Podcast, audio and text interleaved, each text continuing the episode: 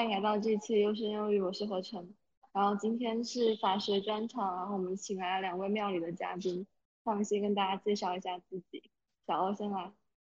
呃，那大家好，呃，我是呃一名大四的法学生，然后现在是就读于中央民族大学。然后我之前在庙里是政治组的最最早的那一批成员，当然大家现在也都也都就就四散各处了。然后 那个，然后我是呃，我现在刚考完研，然后现在已经是上岸里录取了，然后现在是在家待业，然后也回不去北京。呃，好，那封航封航呢？好的，大家好，我是来自中国政法大学的封航，目前是就读于大三，啊，也是也是政治组的这个成员啊，也是有幸担任第四组第四代的这个政治组头目，然后我，呃，当然现在也是就是处在一个备战考研的这样一个状态，然后今天很高兴能跟小欧学长以及和河边和成和成河边一起聊聊关于法学的一些问题，谢谢大家。好好，我来补充一下嘉宾的一些信息。就刚才小欧也其实也讲了嘛，就他法硕，然后报的是北大的国际法学院的法本法硕专业，然后他还写了一篇就是硬核的考研经验，叫法盲法本一战双考上岸北大，在我们录制的今天晚上会发在我们的公众号真知棒，那个侦探的侦知道的知棒棒糖的棒，然后那个他的摘要就是我们本来是一考研经验帖嘛，然后他说我的考研建议就是少听建议。在当时的时候就发这篇文章哦，这篇文章我到时候就是发完就会插在这一期播客的那个相关链接里面。我当时问他法盲法本不矛盾吗？他说不矛盾啊，你是不是你的专业盲呢？然后我说是，然后他就说本科教育就是这样的，对。然后因为我觉得，嗯，因为我觉得可能是，嗯，就是法盲这个词的话，我觉得，我觉得感觉学了四年法，我我感觉我我就还是法盲，就是这一点是。确实是真的，但我不知道那个 就是就是在法大法大怎么样？我觉得反正我学了四年，我也感觉我不咋地。就当时，哎，方航想说什么？哦，没事，何冰可以先说，没事，我等我再说。哦，就当时大一的时候，然后玉琪就一直疯狂劝我转专业，让我去转法。我就说人家学了那么多年，然后你让我就是呃跨专业就是考研嘛，我觉得这东西很怪。他就说没事啊，反正人家读了四年本科，什么也没有读到。你等大三的时候把书翻一翻，我再给你辅导一下就结束。反正玉琪就是很有信心，对。然后刚才风航想说什么？啊，我觉得大体上我也是认同这个观点啊，就是其实咱们呃可能在我在法大的一个感觉呢，也是就是本身法学教育就是老师这样上课嘛，讲都是讲啊，学生也就那么一听，但最终其实你学的。学的最好的还是你期末复习的那一点，然后把考试应付完了，然后以及说考法考前准备的那些法学，就是感觉都是这样。然后但是说法盲的话，可能会说就是你法律可能懂一点，就是说，哎，比如说这个可能有类似的一个案例，你知道去哪里查法条，但也并不是像那种所谓的电视剧拍出来什么，哎呀，是法学人就该把法条背得一清二楚，这也确实都是。对对一些，国产国国产，我跟你讲，国产的律政剧我真的是很无语，你知道吗？就是昨天好像他说搜吧有一个又有一个新的什么，哦，公诉精英是吧？对对对，我一看，然后就是就是就九张大图，就是各种演员的。我想说，国国内就应该是没到目前为止，我印象中应该是没有一个真实的律政剧的。像国外其实很多，因为我我个人很喜欢看美剧嘛，所以有看很多，像什么奥奥普之战，呃。就是还有金砖律师什么的都有看嘛。就国外的话，它的整个就呃就是整个他们至少拍出来是比较一个正常的。就是反而我反而国内的话，我基本上应该是没有看到。就之前好多真的好多电视剧都在背法条，我当然也不知道背法条意义是什么。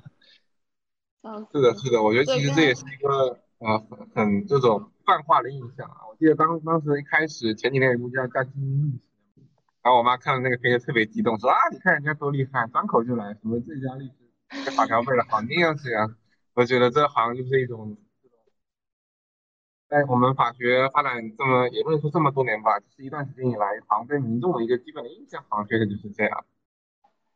嗯，对，我想起当时就是小欧说他法学基础较差，本科四年都是期末抱佛脚，很多知识在开始备考前都没有概念，加粗加粗好吗？这个是真的，你知道吗？就是就我讲一个很好笑的事情吧，因为因为就是我们刑法，哎，因为我们那个刑刑法老师当时就是他是把那个就是他相当于我们刑法其实是有两套体系的嘛，一套是那个三阶层，一套是四要件，就是有这两个东西。然后它相当于两个，就是相当于两个系统吧，相当于 Mac 跟那个 Windows。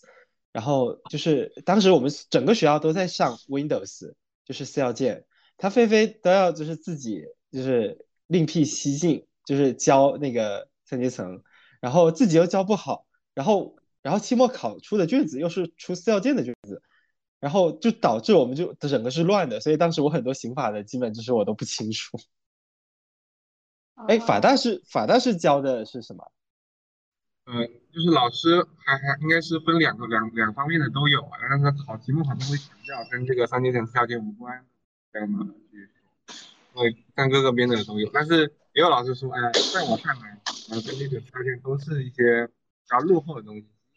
就是没必要去拘泥于这个有这样的一些说法。然后我但我刑法。的比较差哈，我刑法也不好，我对公法就是比较那个，对公法不是很感兴趣。就是还有就是就是为什么说是呃，因为其实你知道国外的法学教育一般是非常久的，就比如说呃德国他们如果你要呃就比如说还有日本他们的法考的难度是非常高，还有韩国，然后美国虽然比较简单，但是美国它的法学教育是不存在本科阶段的，他们只有研究生才可以读 JD。所以说，他们就比如说，你要成为一名法法律共同体的那个成员，你至少在美国要七年，就四八年吧。我我也不知道他们本科多少年，就本科四年吧，然后加研究生四年，然后之后你还要出去实习，就可能你要十年左右才可以正式的成为一名律师。然后，但是在我们国家，就是呃，就是说实话吧，你读四年，你第一年是通识教育，第四年是考研和找实习，你其实只有两年的时间在学专业课，然后。呃，那那考虑到我们这一届，我是一八级嘛，我们有半年的时间是备网课的。哦。呃，我我们是大二大二下学期备网课，然后你们是大一下学期备网课了吧？是的，是的。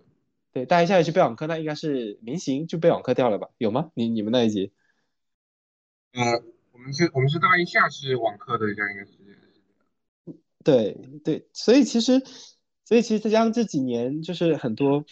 所以导致我自己是认为是。法我的那个法学基础非常不扎实，所以我当时也就想说我要去考研吧。然后就是哎，芳芳你就对 STL 有了解吗？我记得法大好像每年也都有一些去。啊，是那个对国的国北大的国际法学院对吗？对对对，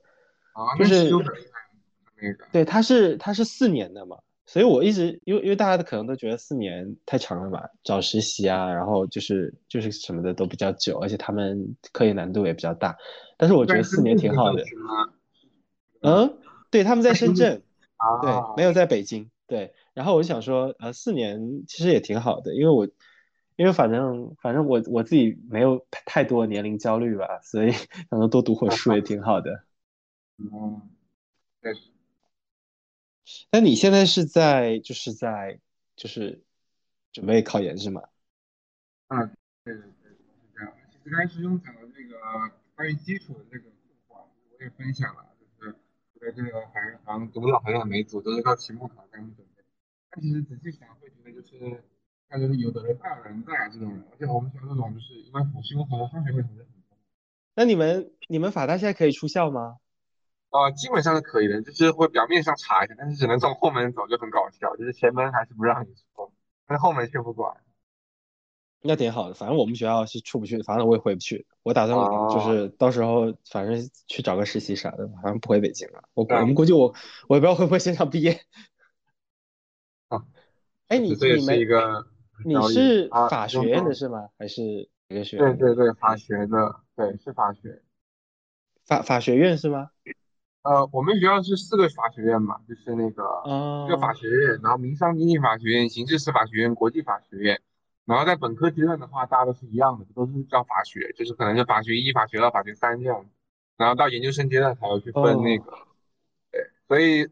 所以也是霍格沃兹嘛，就是四大四大对。哦，对对，有听过这个说法。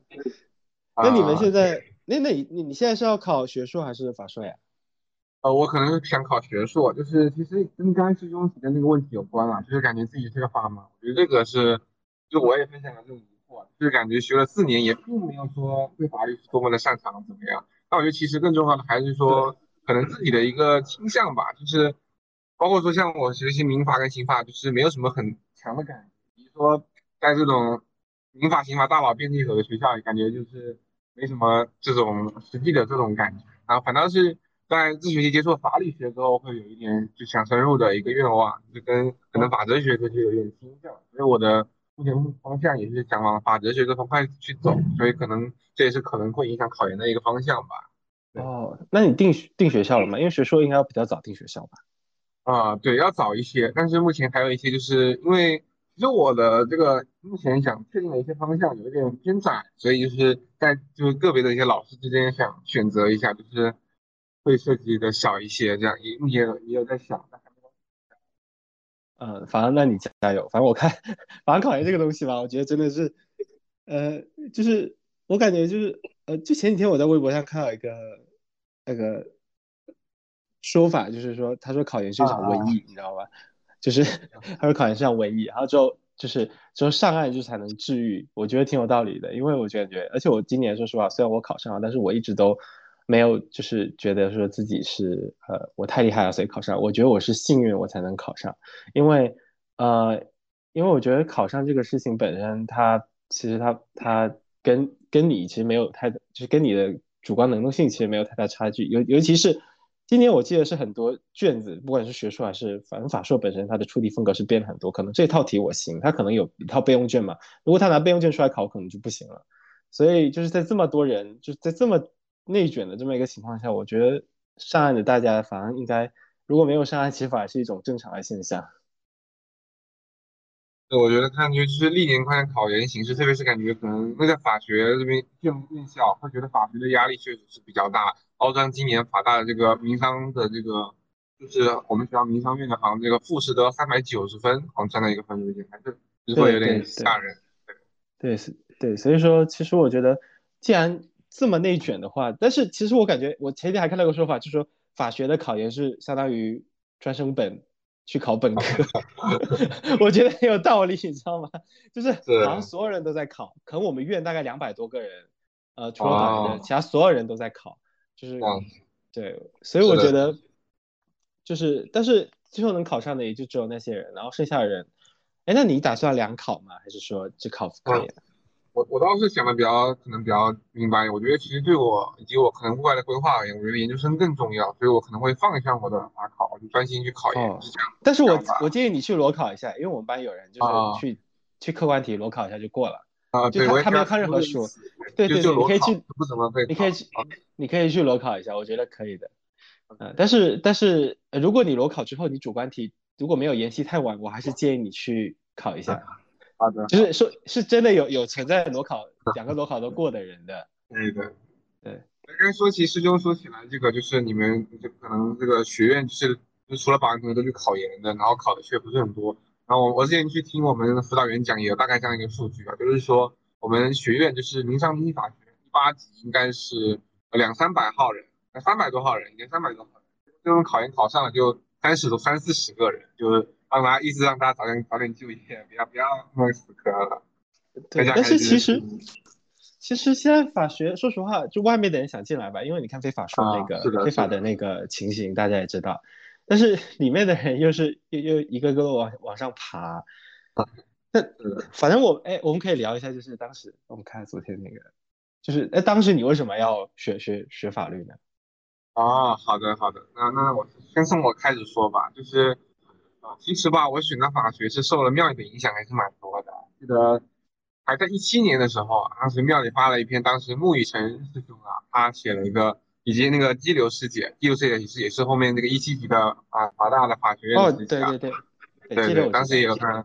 聊了一下，就是觉得挺有意思。就是当时他们两个人都写了文章啊，关于法学的一个印象，还是这种感觉啊。当时其实我个人是处在一种就是高中那会儿嘛，就是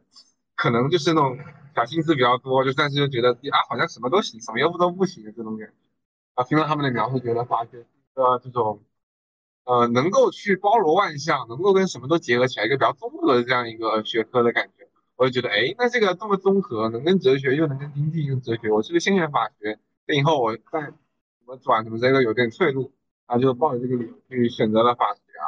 然后是，然后院校就是那个中国政法大学，然后就。这个后面就是书报上了，就是我大概是这样的一个心路历程啊。就现在回想起来，觉得还是挺有意思的，就是因为两篇文章，然后做了这样一个调整。但我觉得其实感觉就是这样，就是其实也说不上不后悔，虽然现在可能并没有说那么的理想，但我觉得其实当时那份那种感情、那种悸动，会让你觉得，哎，那我就应该这么选。那其实那也许就是一个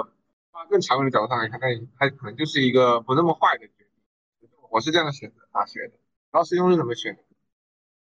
那你是哎，你是高中是理科生吗？还是文科生？啊，我是文科生的。啊，对，庙里面大概应该大部分都是文科生。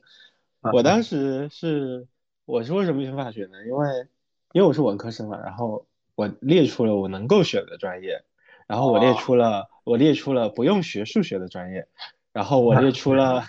然后我列出了不用学数学，但是呃，就是在至少以后应该不会饿死的专业，好，只剩下法学了。然后 不容易饿死的人，那然后我就选了法学了，因为其实我我个人虽然说我个人是非常以兴趣为导向的一个人，我做大部分事情都是一定要呃我有兴趣我才会去做，但是但是在呃从事的行业上面，其实我不是太以呃兴趣为导向的，因为我觉得如果你对一个东西你呃非常讨厌它，你当然是不可以把它作为你的工作的，但是如果你太喜欢它，你也不适合把它作为你的工作。然后法学其实它是我一个。呃，不能说非常喜欢，但是我也不会讨厌，就是比比那个比无感好一点的那种。所以我觉得，呃，读法学读起来，呃，我不会痛苦，但是呃，我不会非常快乐，但是我至少是一个平和的心态，所以我就选择了呃法学作为我的专业。所以其实是我当时，我当时是有有想报，就是语言类的，就是小语种什么的，因为我挺喜欢学语言的。但是后面，呃，后面想说读小语种可能会饿死，然后过。没有没有冒犯那个小语种专业同学的意思，但是反正现在呃可能是呃现在疫情嘛，然后各种各种方面现在小语种的就业的确是不太好，所以就所以就感觉这也是法学的一个可能有这种给人一种动力的感觉，就是你至少四年毕业考到法考证，你至少不会饿死，这确实是一个对。如果同学还没有啊，两千块钱的司机嘛，至少可以啊。嗯，然后就是，如果就是，哎，为什么合成都不说话呢？因为我看其他 podcast 合成他说说一些话。不是，我刚现在我们两个，我刚才还在跟山星说，完全不需要主持，因为冷场的时候嘉宾还会主动 Q 嘉宾，然后自己还会 Q 提纲，这是一个纯自动播客。就一开始的时候，我其实想把嘉宾介绍做完，然后。我其实都没有做完，就是你们就已经非常顺畅的聊下去了。我刚才跟我刚才就跟山青发微信嘛，我说嘉宾介绍还没有完，已经过去十分钟了，他们可以很自如的 Q 下去。刚才其实只介绍了你，没有介绍疯狂吧，但是没有关系。对，介绍一下疯狂是上一任的政治组组长。对。为什么政治组就直接到第四代了？因为我是一八级，我是第一代。那就是那个头目嘛，按头目换的来算，我算到就是第四代了。那我可能头目啊，这其实就是关于我们聊刚才聊完学法学的嘛，其实下一个我觉得就是那个呃，就是读书的一个感受啊，就是这个在读四年的一个学习，也涉及一些院校，也涉及专业嘛。其实我觉得这边就比较想聊一下，就是关于就是在法学，在一个这种学校读书的这种感觉，像我可能应该是算是在一个这种专科类大学。这样讲比较奇怪，对对，就是那个专科类大学读法学。你们你们很大的一个特点就是你们的你们是叫师兄师姐的啊？对，我以为是北京都是这样叫的。哎，没有，我知道我知道人大和好像北师是这样叫的啊，但是其其他学校好像不一定。对，好像好像呃师范类和法学类都是这样叫的，其他还有还有一些就比较红红色的，像人大这样的学校好像都会叫。呃，师兄师姐，其他的好像会偏向于叫学长学姐，或者是或者是混着用。啊，这样，嗯，目前这个就是一个小小小小意思，就是我们在就是呃跟比如说有人要加你说一开口就是什么学长学姐啊，我是怎么说那就是啊。对，你们大一的时候会会纠正他们这个事情，对不对？对对，是有这个说法，对对对对，可能也是一个这种。联系吧，因为就是学法学的人太多了，就是你随便去哪个教室揪下来指一下，可能就有几个法学生。那可能就是相互之间这种联系会比较紧密，比如说一些什么法学作业啊，一些什么比赛啊什么之类，可能都会就是这样组织起来，就这也确实是一个方面。但是对，然后呃，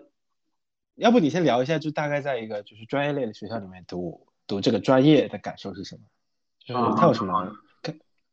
好的好的，那其实我觉得很想接着刚才从那个瘟疫往下说，这应该读鼠疫啊，就是咱们。我觉得其实，就他这种鼠疫，其实就是就简单的浅聊一下，当然也不一定对啊，就是这个咱们的鼠疫状态，其实就是一种人这种精神麻木，以及说这种一种僵化的这种感觉，就是 当时跟一个老师聊，当时读了这种书的感觉，就是这种好像人就是一个。这种说机器的话，其实也不太对，因为你是能做一些事情，并不是那么严苛，但是感觉做的每一件事情，其实都是一个这种精神僵化的这种感觉。那其实刚才跟老师分享这个困惑，就说那其实在他看来啊，就整个以这个北京为例啊，他觉得北京的这种城市区就就是弥漫着这种气息的，人们这种朝九晚五啊，商务精英白领上下班，那其实就是一个在那个鼠疫中奥奥丹奥登蓝城疫情风控的这样一个状态。但其实，在昌平，他觉得他一回昌平，觉得哇，非常清新，空气都是清新的，山也是清新的。但整个昌平呢，唯独只有一块地方，就是像会被鼠疫笼罩。这个地方就是我们学校。他说一进这个大门，就感觉就是整个氛围就被一股这种气息笼罩的。学生们非常的匆忙啊，问问题啊，考试应试，然后做各种各样的事情。那我觉得其实这就是一个法学生一个很鲜明的感觉啊，而且其实。一方面作为法学生的话，其实感到无处不在的这种，呃，这种可能不管说考试也好，还是说这种呃法学教科书也好，那其实都是一个这种，至少从表面上看，在你可能比较刚开始接触，都是一个偏教条主义的这样一个世界啊，就是有哦哦，好的好的，我稍稍微大声一点，就是可能还是一个这样偏教条主义的世界啊，就是你要背那样的书，以及看一些这种啊可能应试的资料，以及说我们可能。有这样题的，就是比如大，比如说你期末考试，比如说大一、大二期末考试，你就可以用法考书去应试，甚至还能取得一个不错的成绩。但一方面确实可能是成绩确实考出来，但是你真的懂了吗？也许你要法考时你还得把法律重新学一遍，但你还是不懂法法律到底在讲什么。我觉得这就是一个，呃，这种让人麻木的状态，就是你回头过来发现自己好像什么也没学，但是好像确实你能应出几条法条，但那真的就是法律吗？我觉得这是每一个可能读法学的学生都会去思考的问题啊，以及尤其是另一方面，在这样一个法学的专科院院校里面，还有一个很重要，就是那些不读法学的同学，那其实我觉得存在感是会比较困难的。一方面，他们可能可以，比如说转专业，或者说双学位，样辅修一下，去加入这样的一个法学的阵容。那另一方面，如果他们能够只留在自己的本专业内，那其实这种感觉会很稀薄。这个学校像是。跟你没什么关系，甚至我不少同学也像跟我分享过，他们觉得这个学校就是非法学专业，好像就是没有声音一样。那我觉得其实这也是一个，就可能作为我法学生无法理解的一个困惑。但我感觉在这个学校中，其实更多感觉会是这样，不管说像考试也好，还是说像日常的生活学习，那就是有一个这种很明显的这种中心跟边缘这样的一个结构的一个感觉啊。啊，以后具体读书的话，这个层面上来讲的话，那。呃，我会觉得其实就是还是就是就是读了三四年书，还是不懂法律是什么，但会觉得会有一些模糊的印象，比如说我们谈谈法律，可能都是法条，它可能说是法的概念，或者说这种具体的法律制度或者裁判法官裁判法律的这个行为，那其实都是法律的一个侧面，但其实你还是不懂，就是你要去使用去分析法律，那完全没有问题，但是在这样一个过程中，其实又会去一些自我怀疑跟思考。我觉得其实该使用说那个法盲，我觉得没有任何问题。那其实我们都是法盲。那即使那些可能保研的同学，成绩比较好的同学，那难道也他们就能说出法律是怎么怎么样？就是法律是什么，说怎么去运作吗？就依然是一个问题啊。啊，这就是我对这个读书目前三四年这样一个感受。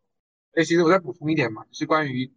呃法学，可能法学生比较面临比较大的这个应试升学压力啊，就是这个研究生，至少在我了解到我身边周围的。包括我的舍友以及说一些比较要好的同学，基本上都是说还是考研吧，或者说保研那这样走掉，或者说去国外，那其实都是有一个这种很明显的这种升学压力的焦虑在的，就是会担心自己落选啊，会担心自己这个呃没书读啊，这是个很普很普遍的焦虑。就呃没有一种就是好像要确实要换一个新的阶段，好像大家的焦虑都是普遍反映在一种一场焦虑到下一场焦虑的过程中，感觉。呃或许这也是法学院校的一个这种缩影。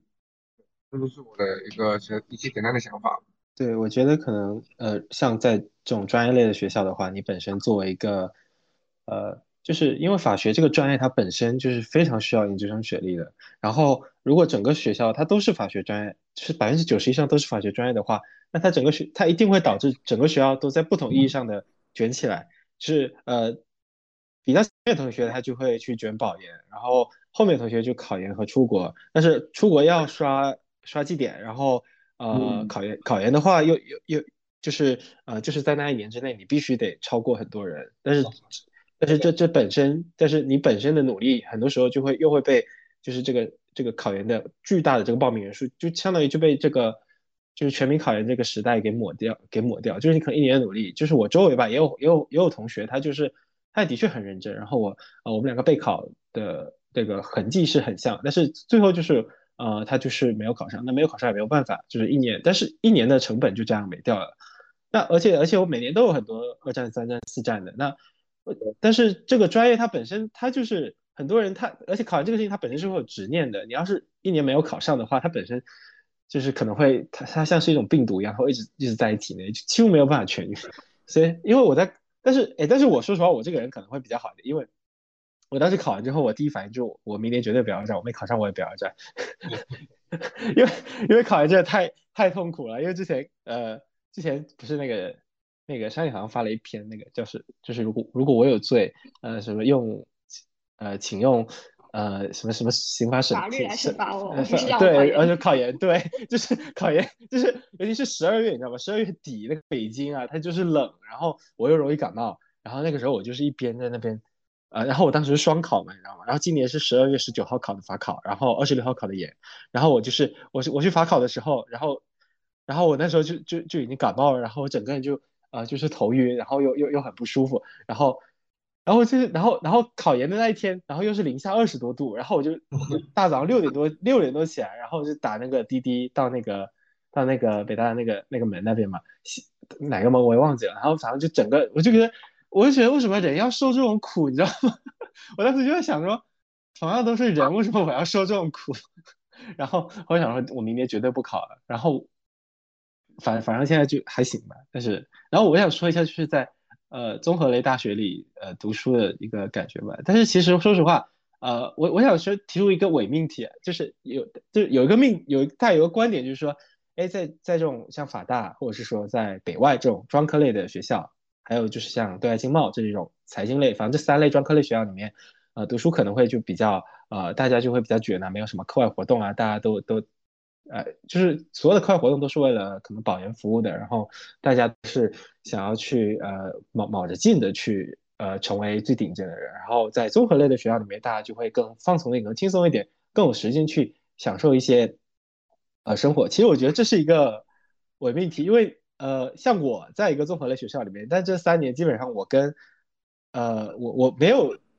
怎么样去想，因为我在呃民大嘛，所以说其实学校在疫情前其实还是有挺多呃一些比较看起来比较有意思的活动，但是我我我经常就是待在宿舍，然后也没有就是或者是出出出校门玩，我其实没有没有怎么样去参加学校这些活动。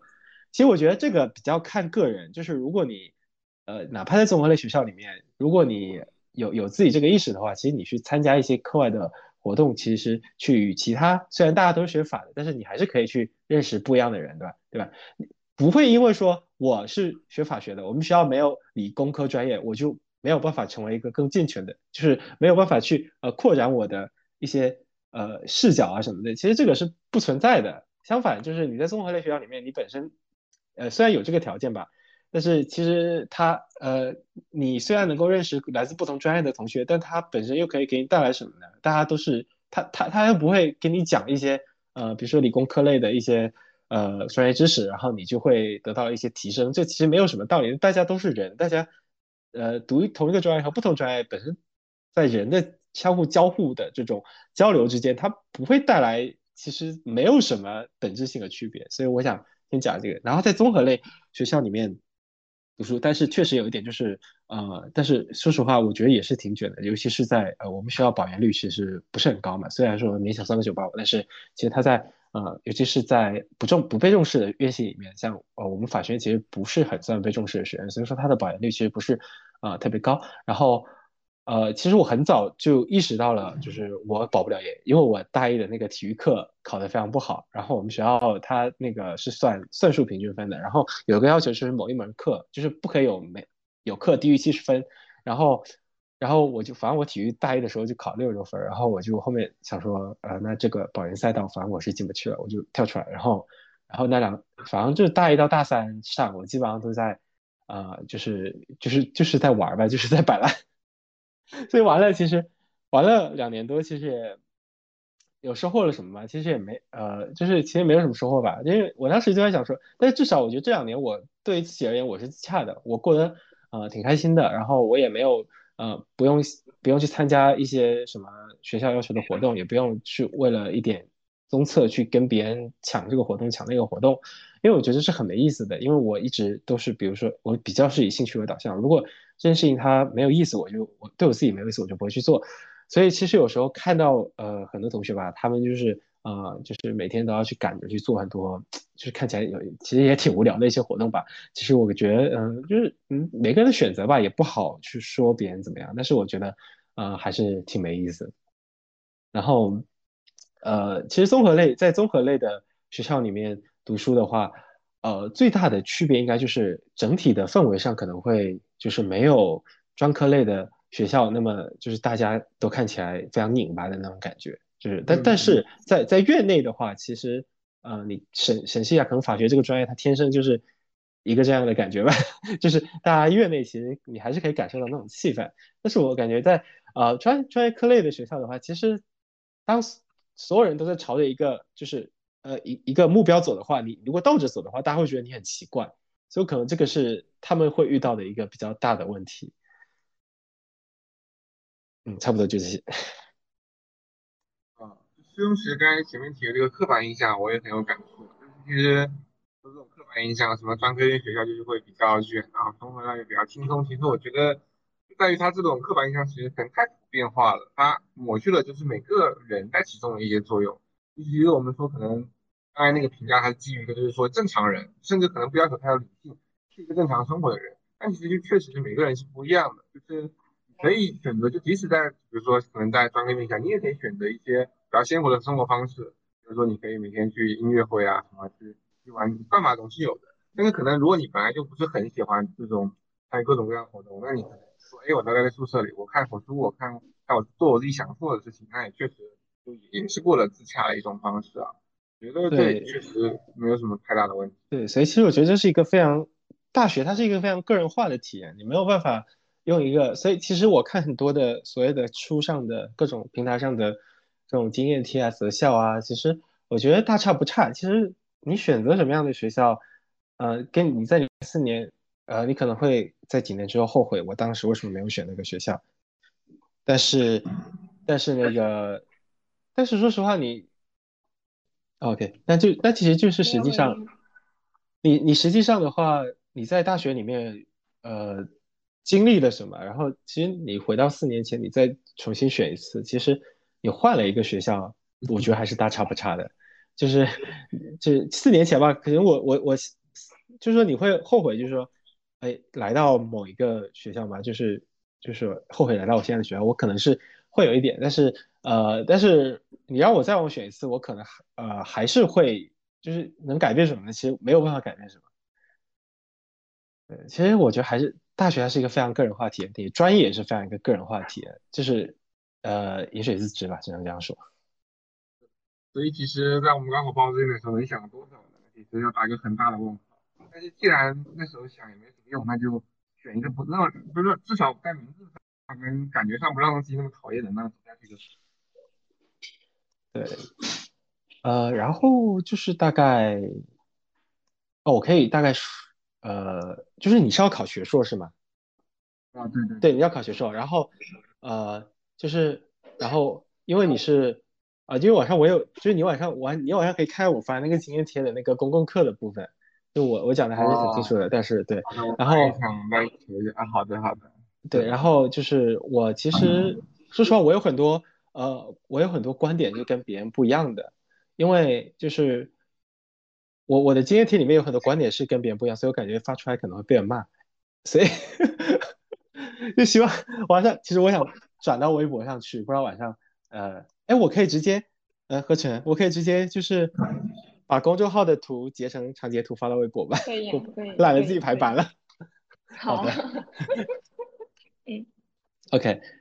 然后我们再可以再聊一下，就是呃，就是就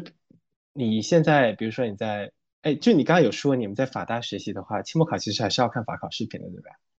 就是就是其实呃有是这样子，就是有的人就是有的人考过了，就是说你就照着那个复习看就可以。有的人有的人说因为这个可能老师要求比较高，怎么样就是比较跟法考没关系。但就是法考它已经基本上是不可或缺的一部分了，就是基本上你要是觉得自己没那么快掌握，那你就看法考，基本上你至少会大概懂一些，就是有这样的一个感觉。嗯，对，期考管理还是很紧密的，在我们学校。就是我就是我，其实我一直觉得说法大这个学校吧，因为呃法大这个学校，我觉得他们的师资应该是会，就是比如说你大学到现在，你肯定你基本上专业课已经快结束了，你上了这么多的课，呃，你你认为就是呃真正就大概有用的，对你的专业专业知识有用的这么一个老师的比例有多少？呃，就突然这样问我，就是你大概估计一下，但是我会觉得就是会有很大一部分，就甚至就是就可能在总的课时数不多，但是他们起到蛮大的作用，就是会给我这样的感觉。比如说像我大一的时候上了一个就是易军老师，民法的易军老师，他的一个民法总论，当时就是他念一个他的手就是打印 PPT，那同时没有他课上没有 PPT 啊，他就念他的手写稿，他念一句叫我们写一句，就比如说我们民法什么代理制度啊。然后就这样，当时就晕晕乎乎的，就是记了一个一个学期，记了，然后会觉得，就他当时讲这样一句话我还记得，就是说这个民法里有这样一个，就是跟德国的这样一个，就是说这个风能进，雨能进，国王不能进，就确立了这种民法这种私权，就会让感觉就是为之一振。就是因为听了他这这门课，后面到大二前我还是想以民法为方向，直到后面上另外一个老师，他张口就来什么德国啊，什么日本。那种制度就把我搞晕了，我觉得嗯搞不来，然后就撤。后面那位那那位老师是谁？哦，没有，啊你你有你有上过那个佳安老师的课吗？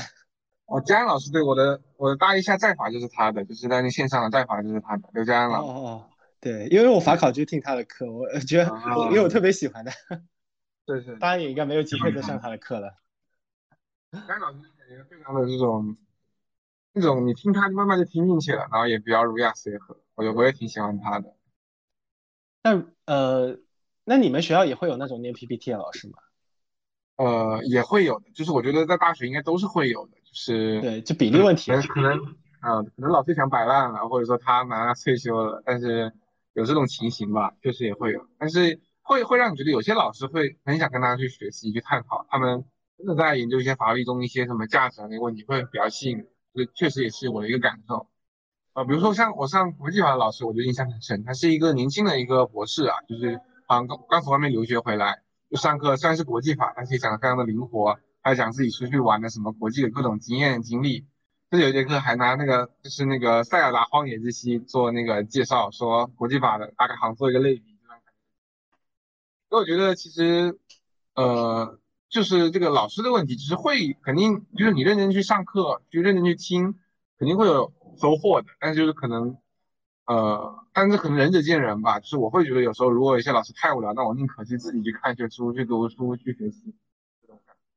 嗯，对，因为我就是遇到，因为我一直，因为我自己也觉得，就是说有些老师吧，的确就是一直在念 PPT，然后，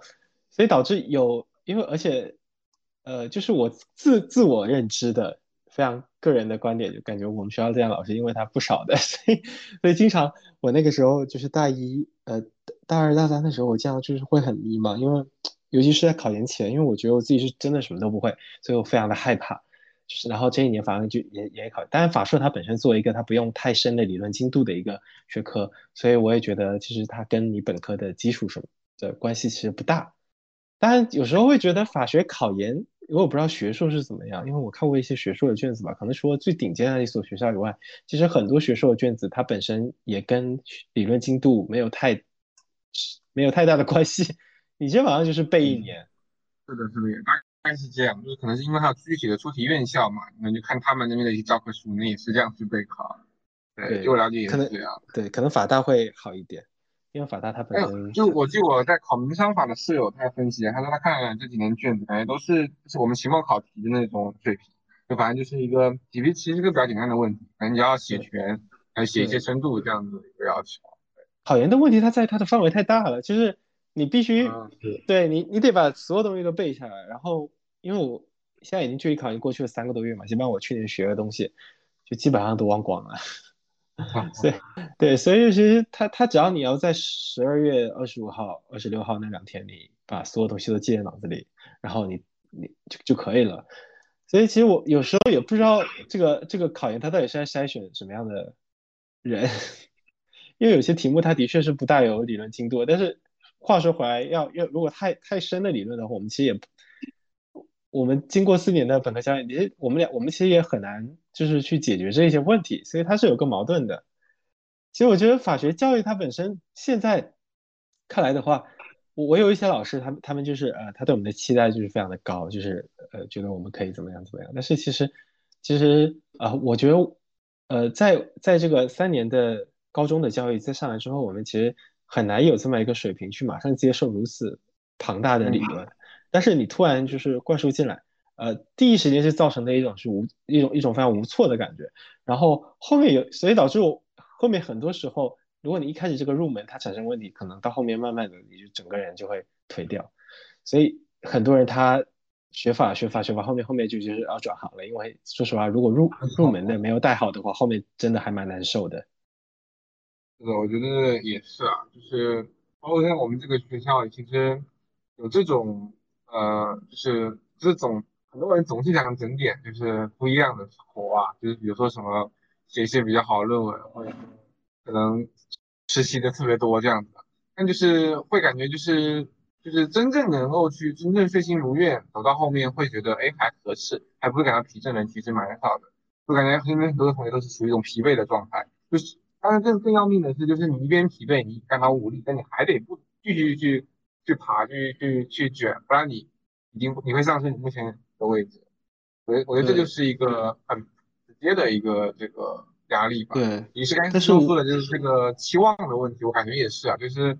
呃，但是可能我我我我听的话会多一点，就是意思是就是既有老师说，就是本科生写什么论文，本科生就好好呃期末考就可以了，还但有的老师就是说，哎，本科生可以考虑去那样去做，就是。会有这样两种的一个愿望交织在一起，就是，但有的同学会比较主动去说，哎，我觉得我可以怎么怎么样，然后去参加各种各样的项目啊，什么什么比较大的调研啊，就是不排除一些眼高手低的人，但是也会有一些真正优势的人，他能够借此脱颖而出。像我一个比较好的朋友啊，他是法学学的不错，然后他同时英语也很好，他就参加了就是各种各样的模拟法庭，就是还取得了不错的名字，在国国内，然后可能接下来他去国际上比赛，我觉得就是其实是一个蛮好的例子。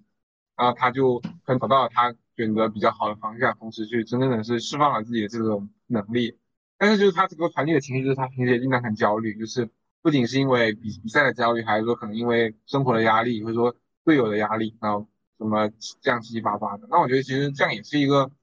也是有点痛苦。但是其实可能就在于他在过程中，他会觉得就是可能就看他自己怎么处理吧。给给我感觉，其实他是已经把这种。呃，外面这种 push 跟他自己想 push 别人的这种感觉，转化为了他自己去在这个学校生活、继续努力的一个动力。因为他，呃，他自己是这样跟我说的，他说他可能成绩单纯成绩就就是应考还是没有那些就是真正的那种从开学初学到开学尾的那些人强，但他通过这种比赛成绩的这些加分之类，能让他到一个很高的分，他觉得就是比较让他开心的一件事情。我觉得这也是一种一种可能大学的一种形形态吧，但可能却是。比较少数人才能达到，但是只能在，就相当于是在有限的赛道里面跳了一个，跳了一个赛道，让自己稍微舒服点，对，但是也也不是很轻松的一个，对，他的选择。对你，你有没有看过？就是有一段话，就是呃，还挺有名的，应该是一个什么？好像他的大概的意思就是说，你作为一个法学生，你就应当像什么老虎一样，然后，嗯，就是反正他的描述就是你应该要过得非常辛苦，然后。呃，要在什么寻找你的同类什么的，你有看过那段话吗？就是好像是一个什么，我倒是听过，好像是不是，好像是印象中好像是那个什么王，哎，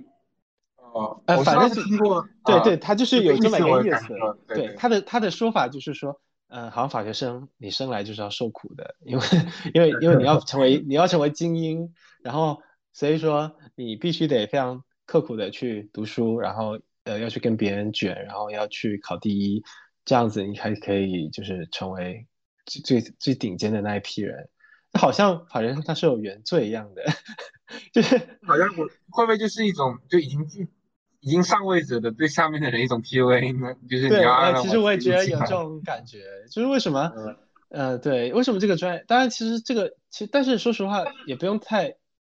也也不用太感慨，因为其实，呃，这个现象其实发生在我认为除了法学以外，其实它发生在几乎嗯每一个像金融、呃计算机嗯，还有很多嗯专业里面，其实你跳出来看，其实现在所有人都在面临这个问题，因为就是学生越来越多，机会越来越少。我记得我刚上呃大一的时候，那时候是一八年嘛，然后我我感觉我可能也是疫情前吧，然后感觉整个氛围是还还挺好的，就是大家好像没有太那个。一九年其实也还行，呃，一九一九级的话，你们是有经历过半年的正常生活对吧？对对，但是就是就是给人感觉大学生活正在向我展开，结果下半年封了之后回去之后，感觉就是一个对，这种很迷混、很混，就是这种又封闭，然后又是这种没有什么各种的活动，就在都不都不懂那那一年是怎么过的。对，所以我觉得其实这两年的疫情对于，尤其是对于很多地方的大学生，它的影响还是很大的。无论是学习方面，因为网课的效果本身还是存疑的。我们文科类可能会好一点，呃，像那种理工科类，就是没法做实验，压压力还挺大的。然后像，呃，然后最重要的是你没有办法去探索你所在的这个城市了，就是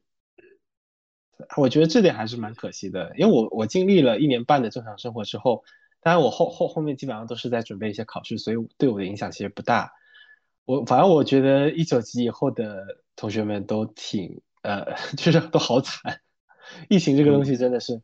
是的，这个我有很深的感觉，就是其实刚刚开大学的时候会有很多的这种想法，就是其实我是一个也可能会有跟实用比较像的人，就是会以兴趣为导向。当时觉得其实我不要那么早去确定，我想在呃尽可能尝试更多的东西。就大家大一就各种往外跑啊，但是到大一下之后，以各种不可抗力的疫情原因，就会没办法待在学校。以以及说，其实在在北京来看啊，其实政法大学是一个比较特殊的地方。它的本质是因为它在昌平啊，虽然我们叫对对对昌平县城中心，但是每次进城花两个小时。但其实你说单纯花两个小时，其实也不是不能忍受。但是就是因为疫情的原因，你甚至连这两个小时进城的时间都没有。就是而且昌昌平就只有一个比较近的话，只有一个这种商业中心，给人感觉就是那种呃那种苦修士啊，就是你封在学校里，你只能苦读，就你也反正也出不去。但是那你们学校实习，那不就是每次都坐地铁来回是吗？呃，当时他们是那个研究生院，我们研究生院是在海淀嘛，就是几个小一个小校区，但是本科生主要都是在那个昌平。哦，他本科生那本，我觉得你们学校本科生实习也不少吧？那可能他们就在外面租房子的，可能大三他们在外面。哦，你本科现在有有，你现在有实习过吗？啊、我现在倒是没有实习，对，那还挺少见的，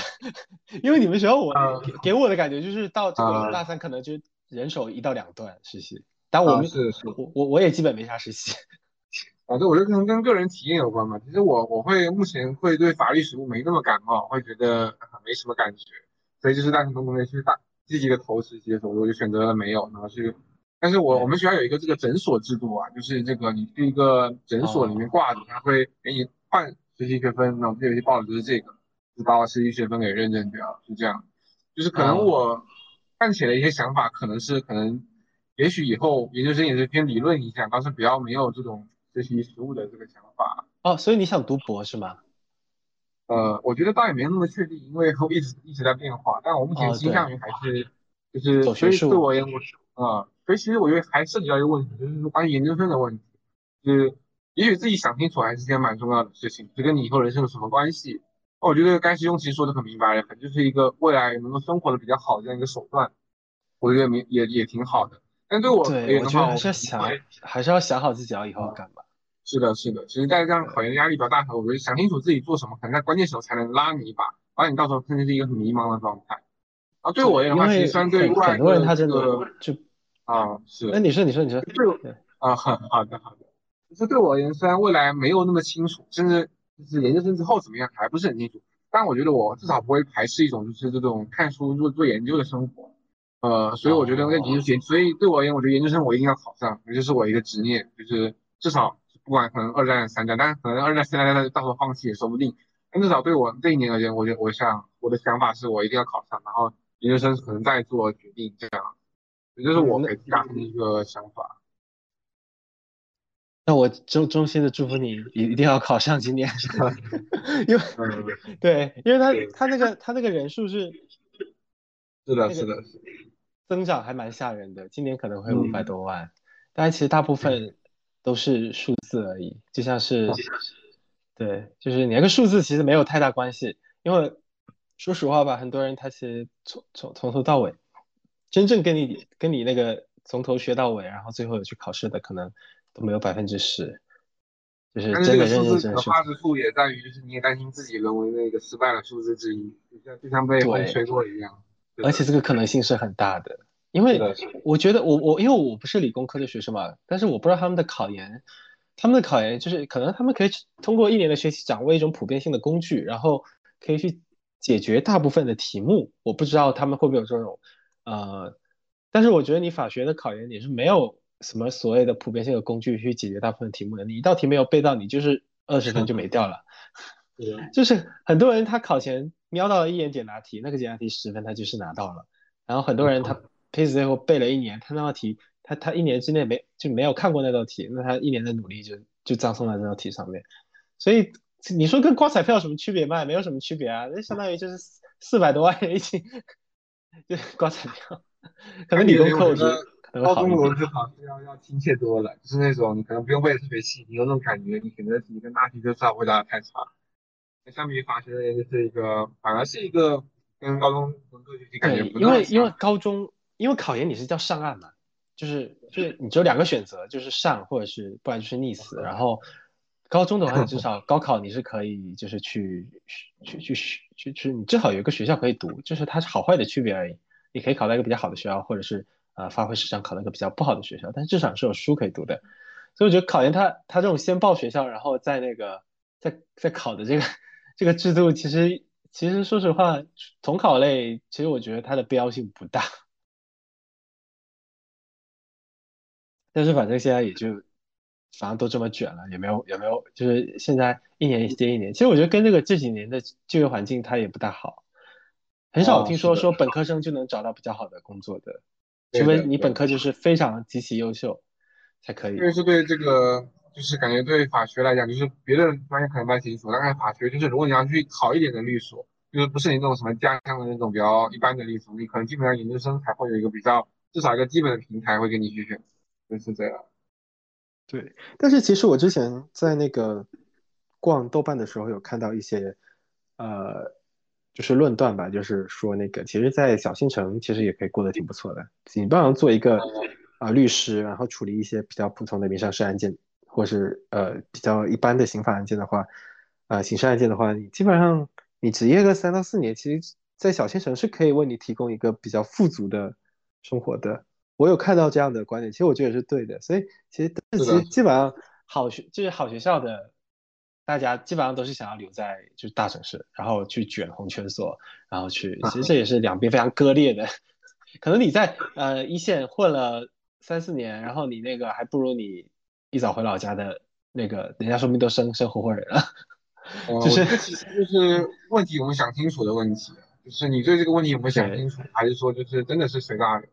像我刚的那个备考民商法的室友啊，就是我非常佩服他对自己的人生规划非常清楚了。他说我就是考研，但是我考不考研，我都最终都是要回到我老家的。他说回到老家去，然后可能比较早就结婚，然后孝敬自己的父母，然后过完自己这样的一生。我觉得，就是目前就是听起来会觉得啊，真好，就是 你也不能说他很佛，他每天都起得很早开始学习，然后也非常的勤奋。但他最后的目标却是回自己老家，但是他老家也环境也不错，是在海南三亚，就是嗯，然后那倒是挺好的，对，就。就呃让你觉得嗯真的挺好的，就是真的算是比较想比较通透，但我大多数人其实是没有想的很通透，就是我觉得这可能是一个比较大的问题吧。就但想的通透哪有那么简单呢？就是也不是今天拍拍脑门就想得明白，就那那我觉得其实回老回老家这件事情本身，说实话，对于好像不知道为什么对很多大学生而言，回老家是一种呃，就是一种比较次次等的选择，就是啊对对于很多人而言，对我我我是这样我子觉得的我觉得毕竟。是大学生嘛，其实有这种父母辈的这种想法，可能就是都会有这种望子成龙啊，望子成凤，就是既然出去了就别再回来这种感觉。对，除除非因为你老家本身就在一线城市什么的，不然的话，其实很多啊人他他是不想回去的。但是其实很多人很多人很，他大部分时候他都没有考虑，就是说自己其实，在某个城市是否有可以支撑到他一直在这个城市过下去的一个成本，就是他好像就是可能待不下去了就回去。其实我觉得这这个这一点其实可能还是有一点要想清楚了，就你到底能不能在这个城市生活生活，乃至于到你呃六十岁七十岁。就是，所以说我会会比较想一些事情想的比较远，就是我如果我要选择一个城市定居，我可能想我以后能不能在这个地方购置房产什么的。确实，可能对法学生来讲，就是也是，比如说能不能就业啊，能不能就是过上比较体面的生活，可能都是会去考虑的范围。毕竟你在一个像模像样的大学里学了那么多年法律，你会觉得，哎，那尤其是学法律还有个点，就是可能会有一种很难不有一种那种基础的这种精英的一种思维，就是因为是一个懂法对跟不懂法这种一个差别，就是包括像呃之前有一个很有名的电影嘛，《秋菊打官司》，就是其实当时很多分析嘛，就是有提出一种这种法盲法理学，就是说其实中国目前的这个法学研究这个格局，你说这种特别是跟民众的关系，其实是处在这种法盲与普法的状态，就是已经假定了法律人就是去给大家普法的那个，而假定了民众就是不懂法的那个。我觉得，而且其实这已经成为一种比较僵化的一种思维了，就是，就你如果不去真的去互动的话，你会觉得，哎，好像就是这个事情就该就该照法律去做，而其实可能那些比较基础的一些人情，以及说一些可能就是这种公理的一些事情，其实反而会被一些就是比较浅显的法理你被你所忽略，其实它最后是不符，但是可能因为一些可能本科生啊，或者说更甚至一些硕士生请来的这种法理学习，就是也倚仗了一个好像一个权威性工具去这种啊指指点点，就是去说明。我觉得这也是一个感觉是会是一个现象，对于对学法的人来说。所以如果用，其实我觉得你刚说那个精英的那个视角的话，呃，说实话在，所以我觉得这个它也可能是导致这个专业它本身非常卷的原因，就是所有人都想成为那个精英的一份子，然后是的，对，所以到到到头来，其实到最后很多人他反而会鄙夷那一些，就是就是上层就是好，就前面的学生可能会对后面的学生会有一种居高临下的感觉，就是呃也就是不能说这么呃严重吧，但是我说实话是有这种感觉的，就是我能理解，就是其实并不是说这种什么看不起之类，但是其实就是有一种这种东西在，就是这种感觉，对的。嗯，就感觉他们会结成一个另外一种共同体，我不知道有没有这种感觉，对。啊、对，就他们可能不会主动去跟一个可能就是对方没那么优秀的人去做一个朋友对这种啊、但这个其实我觉得也是比较普遍的一个，倒也不是说拘泥于法学这种，但就是对法学上可能这种比较优秀的人抱团却是一个更常见的一个现象，或者是对，而且我一直觉得，就是说，我一直觉得一个观点，就是说如果你不认同，就是说，如果你觉得一个评价体系它不适合你，你就尽早调出来。所以我一直觉得，呃，我我们我本科学校的那个评价体系它是不适合我的，所以我就我我就我就我就我就不接受它了，我去别的别的地方玩儿，所以我就去考研究生。啊 对，因为因为我一直觉得很奇怪，就是为什么我的一些同学们他可以拿这么高的分儿，就是他大学三年他啊都拿那么高的分儿，而且我我自我的认识是，他大一我跟他大一是差不多的一个情况，然后为什么？然后我们可能呃，但是然后他又是，然后我听呃，就是有的人他可能就的确很努力吧，但是有的人他我就感觉。就是也就那样吧，那为什么他可以拿那么高的分儿？而且他每一年都拿那么高的分儿，每一科都拿那么高的分儿，他是不是掌握什么秘诀呢？或者说，呃，这不是阴谋，这不是阴谋论啊，就是说他可能更适合啊在我知道大大大学里面如鱼得水，那我可能就不太适合这个学校的这个成绩的评价体系。呃，但是我一直很好奇是他们如何能够做到在每一门里面都可以拿到那么高的分数的。有时候我的确会好奇。确实是一个谜团啊。我觉得对我来说，就就是会觉得哇，怎么有人能能拿这么高的分数，会觉得有点匪夷所思。但这不也不是那种就是说可能偏嫉妒的情绪，就是只是会觉得比较好奇这种感觉。对对，因为我们是啊文科，我们不是理工科，有非常高的壁垒，厉害的人就是厉害。那个那大家期末都是在拼命往上写啊，那写出来的东西为什么可以差这么多呢？就而 且而且，其实你要是对于那个一些明型嘛，可能案例分析的确有一些人会做错，那那个有对错之分。但是很多情况下，对于一些论述题，它是没有对错之分的，尤其是有的时候，就是特别是就是有一年就是网课那一年嘛，然后啊我们几乎所有的课到最后都是写论文，然后啊，我们也类似。对，呃，或者是说线上直接考试，就是开卷考，然后啊啊在开卷考的时候，那些同学他们还是该拿第一的还是第一，就是还是还是很高分。对对对。我想说，为什么连开 开卷考我都考不过人家呢？我我有时候的确会觉得很奇怪。对，法学的一个这种，好像像是一个有意思的问题啊，就是好像他们就站那不动了啊，就他们就能保持持续的这种领先跟优秀，不管是应试还是什么这样的一个东西。就其实你后面我提议，我觉得应该都会尝试去努力啊，就对可能成绩比较没那么优秀的同学来讲，他感觉好像始终爬不到他们那个水平，会觉得很奇怪。是对，而且而且而且你按按理说你法对，而且大家都是都是按按那个高考分数考进来的呀，他智力上肯定是没有区别的。然后呃，还有就是那个，因为因为法学它那么多部门法嘛，就是怎么就是他们就是很全的，你知道吗？就所有的部门法就是都可以拿第一，就公法也拿第一，啊对司法也拿第一，然后一些莫名其妙的选修课也可以拿第一。就是呃，我当然不是嫉妒他们吧，因为其实呃，因为人，但是我是我是好奇，就是说他们怎么能能能够就是。对，其实 说实话，到现在还是一个谜团。我读了四年，还还是不懂人家是怎么考那么高分的。对，就是就是是按背吗？难道说就是完全背诵游戏吗？但好像也不是，就是还是要法言法语理解。但是他怎么法都那么懂，就甚至你不要讲法学，可能其他的什么就是也算进考研科目的一些项目，他也考得很高分，就呃是一个谜。哎，读，现在是哎，大概一个小时了吧？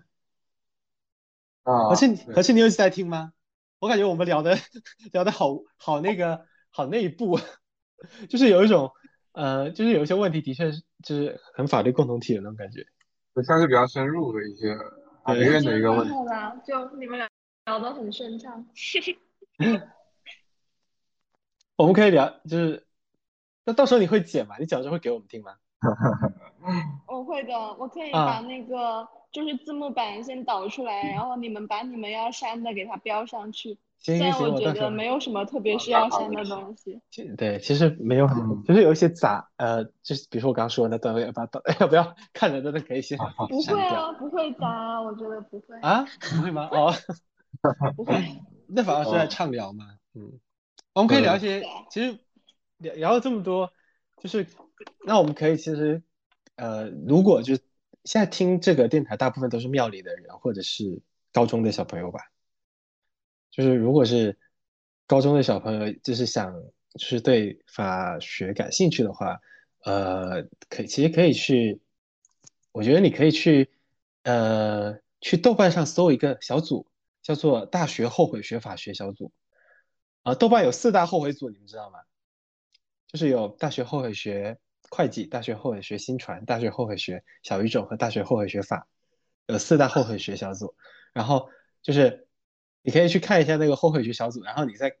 然后你感受一下那个氛围，然后你可以就是，然后再那个再改再决定要不要学法。的确，这是一个个人体验感差异非常大的一个专业，或者说其实任何专业都是这样子的。你先进来之前，你完全不知道你进来之后，所以我感觉高考选专业像那种大大型的一个巨大的实验场，所有人都把自己当成是那个试验品给扔进去，然后你也不知道四年之后你会产生一个什么样的你，你可能在四年里面你就，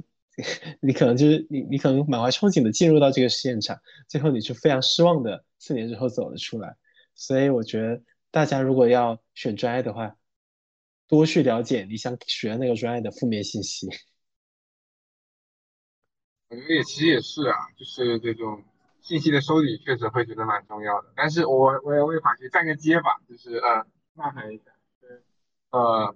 就其实刚开始用提那个小组嘛，我但我倒不太玩豆瓣啊，但我会觉得其实包括现在的这些这些知乎跟豆瓣，会有一种这种有一定程度上面交易的这种可能啊，就是同学们也可以擦亮眼睛。就其实有些交易，就是因为可能因为带本身本身带有一些这种负面情绪，然后所以才有这样的一些想法。但本身作为想法来听一听，参考一下倒是没有错的。但是对法学学习而言的话，我觉得就是总会有那么一些人对这样一个法律感兴趣，它是什么，它从哪儿，它到哪去？也有人会对这种国家的这种法律运作，以及说这种更宏大的命题产生兴趣。那我觉得其实这个法学是在就是这个就这种宏大兴趣跟这种吃得上饭之间，也是给你一个还不错的一个选择，就是你至少毕四年出来，至少吃得上饭。但是同时，比如说像我个人可能对法理学比较感兴趣，你也可以去思考这样一些哲学比较宏大的这样一个命题，我觉得它是一个机会。同时，你说你看以后，如果你对经济学感兴趣，那也许比如说民商法方向、经济法方向，那也是一个也许是不错的一个路径。所以这是可能我一个对，所以还是一个非常个人化的，就是他每个的，所以你一定要一定要想清楚自己要以后想要呃，当然就任何一个高三的学生，他其实大部分都没有办法想清楚 自己要干嘛，所以对，所以其实你你选一个自己不讨厌的东西。是的，选一个都那么坏的，就对，也许就可以。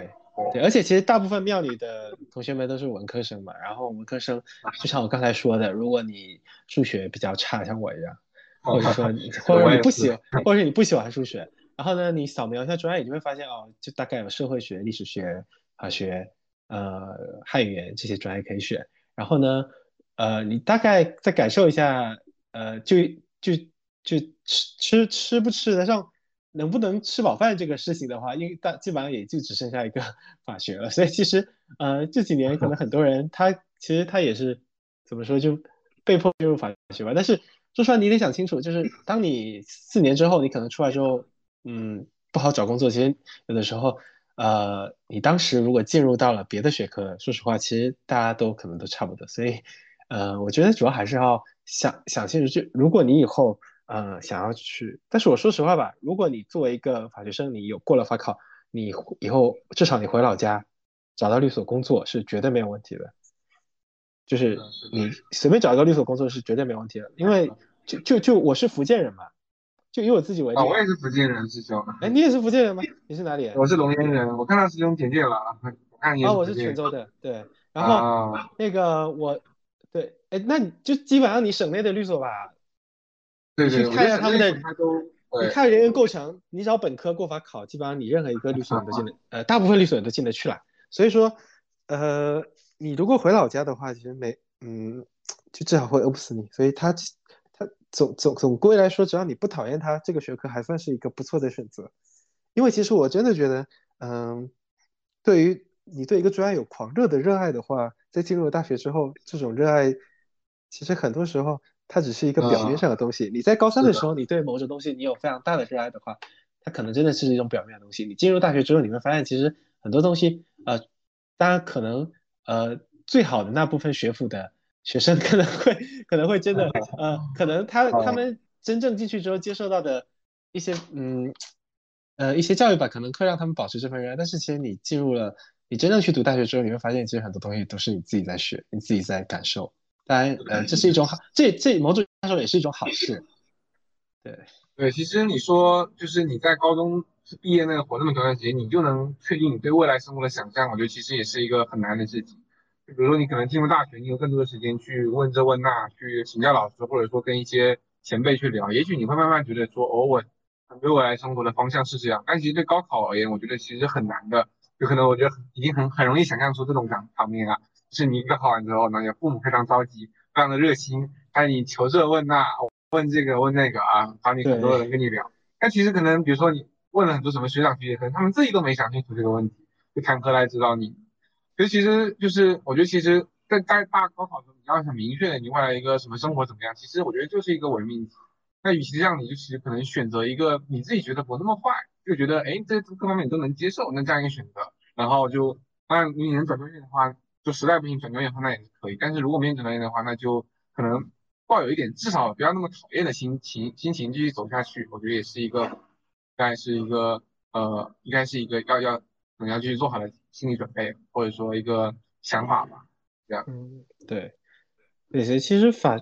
所以其实这个专业吧，几乎是其实大部分的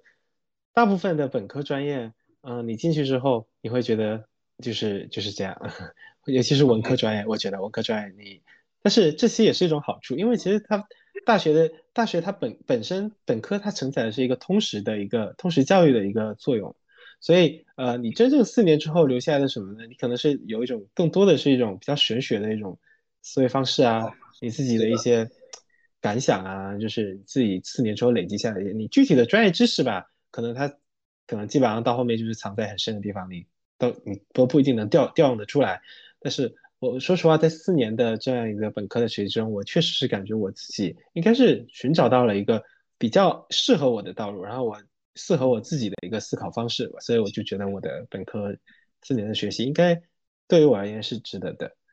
所以你再过，哪怕就是再回到四年以前吧，那我觉得我成为更好的自己嘛，我觉得我是成为了一个更好的自己。但是我不知道四年之后我还能不能说这样的话，所以就希望大家在选专业啊，或者在就是在面对人生的各种重大的选择的时候，一定要记清楚自己到底想要的是什么。其实用说这个说的很好啊。其实我们在当下的去思考，就是评价，那其实永远都是当下的评价。就其实可能回过头来会有不同的想法，但是我觉得这也是我们作为人，作为这种时间性动物唯唯唯一能把握的。然后，所以就其实可能就是在当下去好好的思考，就是好，你生活就够了。比如说，呃，可能如果说最后还要说点什么的话，那可能就是让我想起一句话，之前看到的，就是。有一个记者问一个五十多岁的一个老画家，问说：“你你你有给年轻你想给年轻人什么忠告吗？”老画家说：“年轻人最不喜欢听的就是什么忠告。”那我觉得其实道理是这样的，就是因为大家都有很多可能性啊，可能也许今天我们回答也反而限制了大家。但我觉得其实它是一个这种延伸性的概念，就是你在这个阶段你是总是有这各种各样的可能的，就是就是未来的路在向你敞开，那你就有各种各样的选择。那如果硬要说我的忠告的话，那也不能说忠告啊，但是可能一定作为比较比你们稍微大一点的这个同学的这样一点想法，那就是可能就是保持保持开放的心态，然后保持阅读，然后不要人为的阻塞自己去见识世界更多可能性的机会。我觉得大概简单来说就是这样。如果对高中生同学来讲的话，对，这是我的一些想法。对，所以我其实我我的那个经验贴里面有有说过一条，就是那个呃，就是那个什么，就是。考我的考研建议就是少听建议，就是就是你就是我甚至是希望大家把我的经验贴看完之后，如果你觉得他有一些讲的不好，你就把它，你就你就不用不用管它了，因为我觉得呃无论是考研还是说你读大学吧，它是一个非常还是说一个私人话题，所以说如果你呃就是如果有些人对你就是说如果你太多的去寻找一些他前人的经验，或者是说。呃，去看那些经验帖啊，去去去去知乎上到处去找别人，就是如何呃成为一个所谓的精英的话，嗯，就是所有人的经验都是他是不可复刻的，所以你你就你你在走的过程中，你会自然而然就像是一个婴儿如何学会呃走路一样，如何学会说话一样，你自然而然也就学会了这些东西，所以呃就是就一定要就是呃也不是说 建议可以听，但是。呃，如果有人对你很爹味的说教的话，或者是说，呃，你自己想要非常非常急迫的去寻求别人的建议的话，我是不建议的。啊，你听那些真诚的、有用的建议，呃，就可以。你要自己学会辨别。对，这是我想给大家的一个忠告。那就今天就到这吗？对，今天就到这里吧。好吧，好，好的，那我们就好，衷心祝福，呃，祈祷疫情早日结束，好吧。嗯，好，希望好，希望上海早日康复。呃，谢谢大家。对，也祝也祝师兄后面研究生生活一帆风顺啊！也感谢何斌今天促成了这次这个小小讨论，也祝你生活顺利。好的，好，祝你今年上岸，拜拜。谢谢谢谢，拜拜。好的，大家。哦，截退吗？开始，对。你可以录录着玩，就比如说我这次开始讲。你你还没聊听吗？哦，哦，我我我我听得懂，就是你说你现在开始讲，对，我听得懂。啊，比如说，嗯，哎，你，嗯，其实我也唔知要讲啥，但是 大概大概你你还没聊听吗？你讲话。可以可以。哎，真的真的。啊，比如说你你给我提供解释。呃，你哪哪里啊？就基本大家讲嘛，那那个词没有闽南话音吧？哪一个哪一个？你你刚是说麦当劳吗？不是啊，我刚刚好像是说你刚刚说什么？你是说吃吗？大概这个啊，对，吃啊吃哦，假对假，嗯 假。那你的你嗯你呃，比如说你你今年几岁了？你要跳？呃呃，可以可以，就是我问我今年几岁嘛？我们说的话是那顶你鬼回，那差不多。对很像。可是我之前去福建的时候，我就听不懂旁边人在说什么，然后林你去你夏就跟我说去哪里啊？哦，我已经开始忘记了，我不记得了，因为你去北你去福州啊什么的，那当然是听不懂啊。哦，好像是，可能是，也许你去福州应该是福那听得懂，那福州都不是一个语言体系的。对，他就跟我说闽南闽北的那个差别很大。你不，你刚刚能大听你讲话的感觉，的话吗？对，可以。哎，风航，风航，我在听，我觉得其实大概我也能听懂吧，就是大概大概能听懂。比如说那个我讲一句啊，就是那个什么，就是李果咸蜜，就是就是你们 get 到点意思，就是李果咸蜜，几个小咪？几个小咪？就是你你讲什么这样的话，就是你讲哦，你讲哦，你讲什么？你讲什么？对，其实我觉得很多地方是相似的，就是会会大概因为他他他是有一个过渡带的，你懂吗？就可能大概嗯大概就处在那个过渡带里面，所以就可能会听得懂。啊，嗯，因为我之其实前是，嗯，你说就我之前去福建，然后感觉我听不懂福建人讲话，但我看那个台湾的那种电视剧，我可以听懂他们的方言，然后我也可啊以听懂对海南人说话。对，你是可以听懂的原来是。对对，我在台湾台湾台湾方言，我感觉也是也能听得懂这种感觉。龙岩方言会不会比较像那个那个漳州那边啊？因为我其实不是很听得懂龙岩跟漳州。是邻在一块的，是在一块的。对，因为我其实不是很很听得懂漳州话，然后因为下漳泉嘛，厦门跟泉州我听得懂一点。呃，我觉得好像因为龙岩它本身这个地方还有个客家话嘛，就是有客家人还是蛮多的。就是呃，这个龙岩它是有八个县区，就包括新罗跟漳平，它是两个算是这种呃市区，但其他都是以客家人为多的这样一个，就是比较多的这样一个。其他六个县是客家人都蛮多这样的一个情况，那他们都说客家话是这样的一个情况。我觉得可能也会有一些语言的影响吧，客家话的一些东西。那潮州，反正我我刚刚听何晨讲话，我基本上是听得懂。对对 对，还蛮神奇的。我这个是比较典型的泉州闽南话，应该吧？啊 嗯，应该。啊，而且我看台剧，我感觉他们讲的跟我是一样的，就是一样。对，对。感觉我感觉很像，就听你讲话，感觉像在看台剧。哎，如果哎，其实这个不知道能不能聊哎，下周的时候，就是你不觉得可能我吧，可能你你们可能会轻点，就是我作为一个闽南人，我会台湾有比较重的情节，我不知道为什么。啊，这个可能可以跟李夏聊，就他上次有提到相关的话题。对，其实我对台湾，所以其实我有时候就是觉得说台湾还是，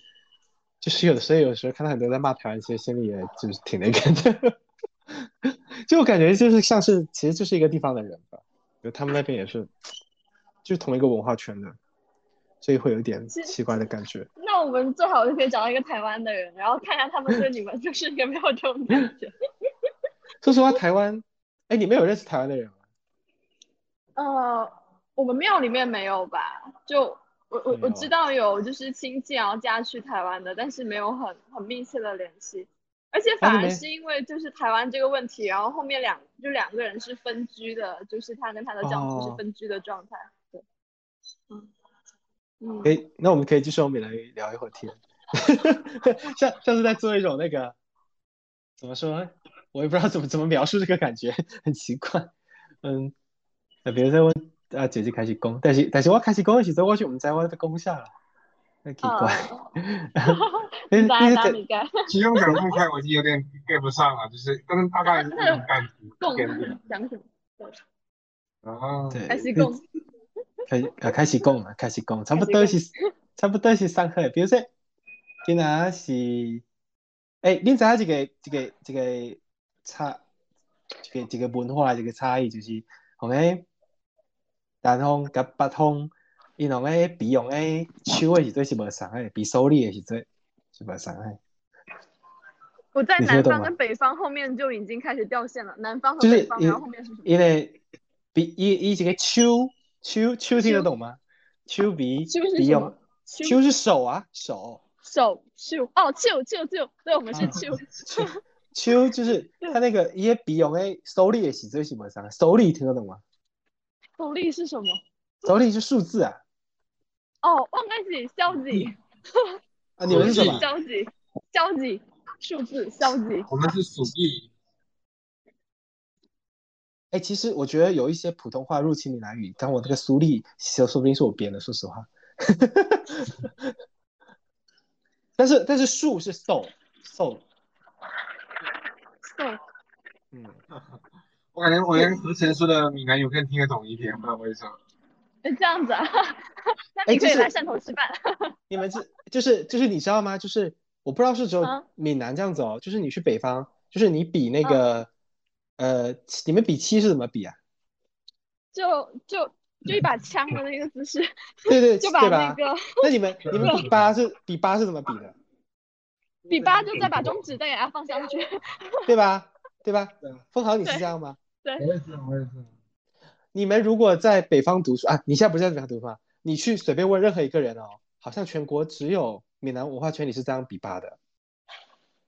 那别人你们知道？吗？他们是开摄像头，他们是这样，哎，这样子好像是啊，哦，啊对，还还是怎么样？啊你们可以你们可以去你们可以去百度一下，就是全国只有我们这一边是这样比的啊啊！对，所以我们我我们是这样比嘛，我们是这样比，这这样。我啊中指，对对对对对，然后呃，然后我们我我比十是这样比的，但是但是，然后呃其他都一样，但是但是八哦他们比的，然后他们的七七好像也不是像我们这样啊，他们七是这样子的，哦，那你们的九是怎么比的呢？哎对啊，他们九怎么比的？我我们九才这样比的啊，对，所以你们可以你们可以就是你们大家可以去问一下你们我的周围的酒是这样子比的，我的酒是这样子比的。哦是吗？我我大概也类似，我就是会我是这样子比的。这样子就容易比嘛。那这样子会有人他的那个他的尾指是压不下去的。你们你们可以去，就是随便问任何一个非闽南这边的人哈，他们嗯手势是不一样的，然后你就发现你在全国是异类。你们没有发现这个事吗？我在 我没有哎、我大一的 的时候很少离，开那个。我大一的时候就发现了这件事情，然后可能哎不是南方的问题，你知道吗？好像别的什么上海、江苏的同学他们也是那样比的，就全国只有我们这边是这样比的啊。嗯，啊，那广东人对南方的定义跟别人也不太一样。哎广广东你要去问广州，他们说不定都不是这样比的。嗯，你到时候可以去问一下，我觉得还是蛮有趣的一个现象，就是不知道为什么，不错，啊，我一边打个饭。对，哦，就像打包，打包。你继续说。就是我之前还知道一个事情，就是吉林那边嘛，他们写高考作文是要是要，比如说他的写高考作文，他第一行是空的，第二行开始写标题，第三行又空，第四行开始写正文，你知道吗？顶天立地。那很很浪费空间啊。对，但是全但是全全国只有吉林是这样子的，就他们高考作文全都是这样写的，然后他们就好像是形成了一个认识，然后我问他们的时候，他们会觉得其他人这样子第一行直接写标题，第二行开始写正文是非常奇怪的事情，OK，所以我觉得有时候这种事情还挺有意思的。我我我发现两件这样的事情，就是你在自己自己的生活环境里觉得是正常的事情，其实在全国人民看起来都是异类，啊，就还挺好笑的。好像就是意思的就是大家有没有这种，就是可能作为闽南语，就是喝汤这一点，就是跟大家有没有比较深的感觉？就我还就可能，刚我好像问了一下我身边的福建朋友，感觉好像是我们那边喝汤比较多，就是基本上达到这种每每顿必喝汤，就是中午、晚上甚至早上要喝汤也可以。广东人也喝汤吧？广东那边也喝汤。广东超级爱喝汤的，经常煲汤。哦对啊，但是但是来北方食堂的汤就是开一个，我们学校是开一个那种像那种大桶，然后打开里面是那种小米糊哦，，瓦罐嘛，瓦罐汤对吧？不是是小米糊，你知道吗？哦，就是就是打开你就免费的嘛，就是就是糊糊，你喝那个糊就相当于你的汤。然后学校其实不怎么专门卖汤的窗窗口就非常少。嗯，是，所以我所以我所以我来北方这么久之后，其实已经习惯了，你吃饭的时候是不喝汤的。啊，我这也是啊，我大一刚来的时候就是每顿都喝汤，不喝汤感觉浑身难受。但是读了两三年书，感觉就被驯化了，不喝汤也可以。对，就真的被驯化了，那也没有办法啊，那他就是很少卖啊，你卖还得每天喝一顿汤太麻烦了。你看我们学校是两个食堂，我每天都以前还专门跑另外食堂去喝一个汤，但太麻烦了，我就没去了。好可怜。我们高中是会弄例汤的，就每天都要不一样例汤，然后还得有两个，然后有卖那种煲的汤。对，我们大学有很多煲的汤，就是那种什么哦。各种辅药，然后加太好了。排骨或者鸡之类哦的，反正我。太好了，反正我要去深圳读书了。说实话，我在北京待了四年，我会觉得，我会觉得来北方生活四年挺好的，因为你人生比较少这样的能够在南方人在北方生活四年的体验，但是也就够了，四年我就走了，我以后可能不会回北我以我以后也不会回啊、我特别是我觉得习惯南可能也不会回北京工方，作。嗯，反正就特别是福建，我感觉还是挺山山水水还是挺好的。但是在北方就是真的是一片荒原，荒漠。对，而且对你你哪怕你就是你在家里是小县城嘛，但是你在因为你在昌平嘛，我在海淀，但说实话这两个地方都挺破的，那个街道就没有人给人感觉是 是大城市的感觉，可能是北京才有这种感觉，就是 就是市政建设，可能海淀吧，它本身作为一个它那个它那个区的那个区位就要求它没有那么繁华，然后昌平又本身就是比较偏远。昌平定位就是一个县城，就是你随便只走一个走到大路都拐个角，可能就是像那种二三线小城市的那种县城的一个 感觉了。但是但是暖暖气是真的很舒服，说实话。嗯，确实，我觉得北方反正福建冬天还是挺难受的，就是因为湿冷啊，还是暖气就是对对舒服。我那反正我是要去，反正我，所以我当时候选城市嘛，其实我觉得我可能以后也会在深圳 多待多待几年，因为我觉得深圳它好像也不会太太太冷，它每天好像就是最冷也就也就是去年好像是圣诞节的时候，我深圳的朋友都要穿短袖，很少下五度吧，广东就一般就是七八度就挺冷的。对我还挺喜欢夏天的，但我觉得广州吃的要比深圳更多一些，深圳整个节奏比较快，然后就还挺就对还，挺打工人的。对，但是深圳的话那个会多一点，就是年轻人反而多一点，其实也是也挺有好处的，啊，对，大厂比较多。嗯就是那个我的想法也是可以去外面读书，但是肯定还是要就是回到广东生活。我没有哎，我其实一点都没有想要回，我是石狮人，你知道石狮吧，凤凰？什么？就是我是石狮人，然后呃泉州石狮人，然后就是，哦，我听过。但是我我个人感觉就是，就对于法学而言，法律而言，福建它非常不适合作为一个律师什么的成长，就是啊，我不知道为什么，就节奏有点慢这种感觉吧，就没那么也不是也不是慢，这边的人好像不怎么需要法律，一些一些宗族自治可能闽南会更严重一点，所以感觉不是很需要这法律。种感觉。对但我觉得广东人对于广东的这种依恋感，也跟就是广深两个城市有很大的关系，就它发展的比较好嘛。对，所以呃，经济，而且我们这边经济一一直受制于就是回归的问题嘛，所以也是相当于是顽强发展吧。但是它的经济体量还是撑不起一个比较好好的一个法律行业的发展的，我是有这种感觉的。所以我就其实我我自己是挺喜欢家乡的，但我以后也应该不会回去。啊，嗯，凤凰以后有有有想说留在北方吗？还是回家也？不会留在北方吧，感觉，但是现在目前还没有确定，就是感觉这种气候啊，这种各方面的感觉就是没那么舒服。特别是其实我我觉得最最难受一点就是不是说冷怎么样，就觉得这个山山水水这个点就是太太难受了，就是就是我的家乡是一个就是那种山清水秀啊，到处都是山，很绿的那种感觉，然后北京天哪，怎么会有这么因为我是一个我是一个非常喜欢看那个晚霞的，还有就是很多很漂亮的云的那种人嘛。然后在就是就是在很多时候，呃，你在家里的话，在福建这边，可能广东也会，就是你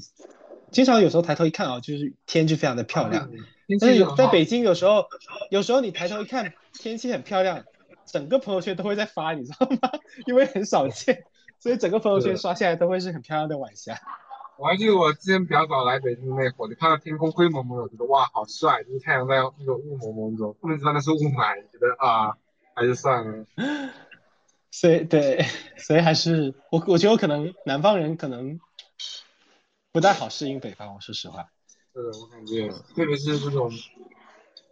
就空气中的这种灰蒙蒙气息，就感觉也沾染上了这这个城市的这种气息，会让人感觉很难受。我在群里发了那个海的照片，就昨天下午陈老师就我们公司数学组的人发过来的，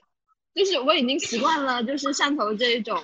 呃，走几条马路就到海边，然后可以开始看海，然后吹海风、散步的这种感觉。这在这个在汕头吗？嗯，对。真好。我我一直想去汕头玩的，因为，呃，对，就就是比较亲切吧，因为感觉那边跟闽而且很好吃，而且很好吃。来来来，你们那边好像挺多特色的吃的。对，嗯。这是汕头，汕头它是一个市吗？对，汕头市。然后潮阳市还是潮州市？潮州市，潮阳市汕头下面的区，对。哦，潮那个潮阳。那个广东的就哦，好像我们那个省就是那个市，龙岩市好像离那个是梅州，梅州市好像是还是哪里？啊，梅州离那个潮汕那边近吗？嗯，不算特别远，但是已经离我们的生活很远了。就哦，嗯，对对对。就哦，你可能偏海边吧，就是其实刚才可能是用点是泉州偏海边。其实我对福建的印象还是偏就是山山城那种小水、小溪流、小小小河这种感觉多一点，我跟海的印象没有很关。嗯。潮汕三市其实是汕头、潮州和揭阳，就这三个地方是有三个不同的音。然后潮阳的话，在汕头的下面又自己有自己的音。对，对，啊，就差挺多的，每个地方跟每个地方的口音。南方内部是这样的，所以，所以其实北方那种叫什么方言呢？他们就是普通话换了一个音而已。对对对对对。确实。